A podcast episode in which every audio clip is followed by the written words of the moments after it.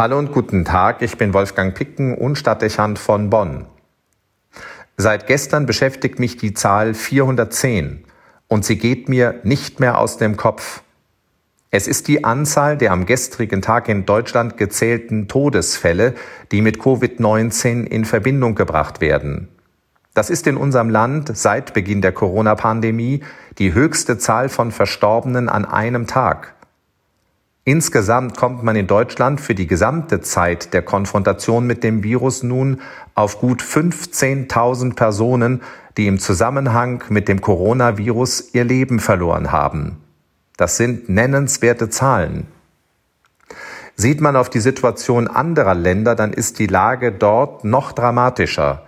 Weltweit sind es gegenwärtig schon 1,5 Millionen Menschen, die der Pandemie zum Opfer gefallen sind. Unser Nachbar Frankreich hatte gestern 1005 Opfer zu beklagen. In Italien waren es 721. In den Vereinigten Staaten von Amerika knapp 2300. Die Anzahl der Todesfälle pro Tag liegt überall auf hohem Niveau und übersteigt die Zahlen der ersten Corona-Welle im Frühjahr. Wenn die Corona-Maßnahmen nicht greifen und sich die Zahl weiterentwickelt, günstigstenfalls noch stabilisiert, bedeutet das, dass wir in unserem Land alleine damit rechnen müssen, dass es bis Weihnachten weitere 12.000 Opfer zu beklagen gibt.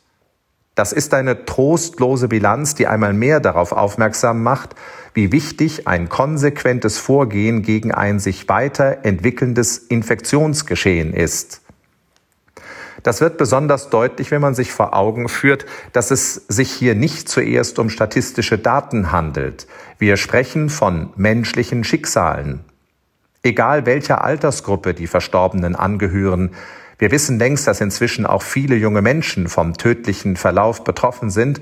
Es bedeutet immer, dass ein Mensch, der leben will, sterben muss.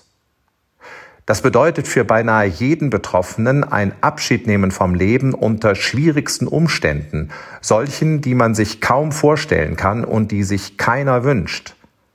Das Leben verlieren unter den Rahmenbedingungen, die eine Intensivmedizin setzt, und zumeist nur von einzelnen Angehörigen und das manches Mal auch nur über kürzere Zeiträume begleitet.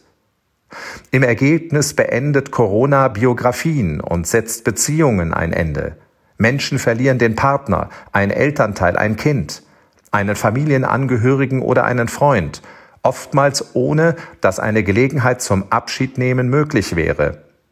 Und schließlich heißt das auch, dass viele Ärzte und Pflegekräfte konstant mit der Begleitung von Sterbenden zu tun haben, deren Versorgung mit an die Grenzen physisch und später auch seelisch belastet.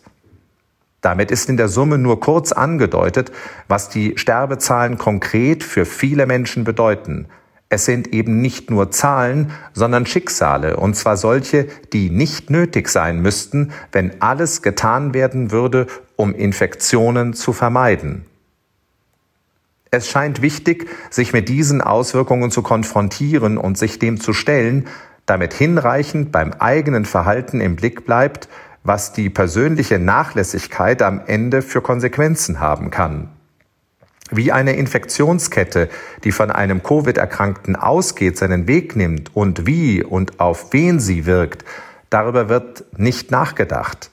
Am Ende wird auch niemandem später die mittelbare Verantwortung am Tod eines anderen nachgewiesen und vorgehalten. Aber sicher ist, dass eine weitergeleitete Infektion bewirken kann, dass in der folgenden Infektionskette Menschen sterben, Angehörige trauern und Pflegekräfte und Ärzte über die Belastungsgrenze hinaus beansprucht werden. 410 Todesfälle am gestrigen Tag. Mir geht diese Zahl nicht aus dem Kopf. Es sind Opfer von Covid-19 und zugleich aber auch zumeist Opfer der fehlenden Vorsicht derer, die sich infiziert und den Virus weitergegeben haben.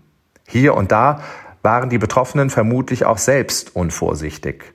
Wie auch immer, die Zahlen formulieren einen Appell, alles zu tun, um nicht in irgendeiner Weise Mitschuld daran zu tragen, dass Corona weitere Todesopfer fordert und Menschen in Trauer und Verzweiflung stürzt.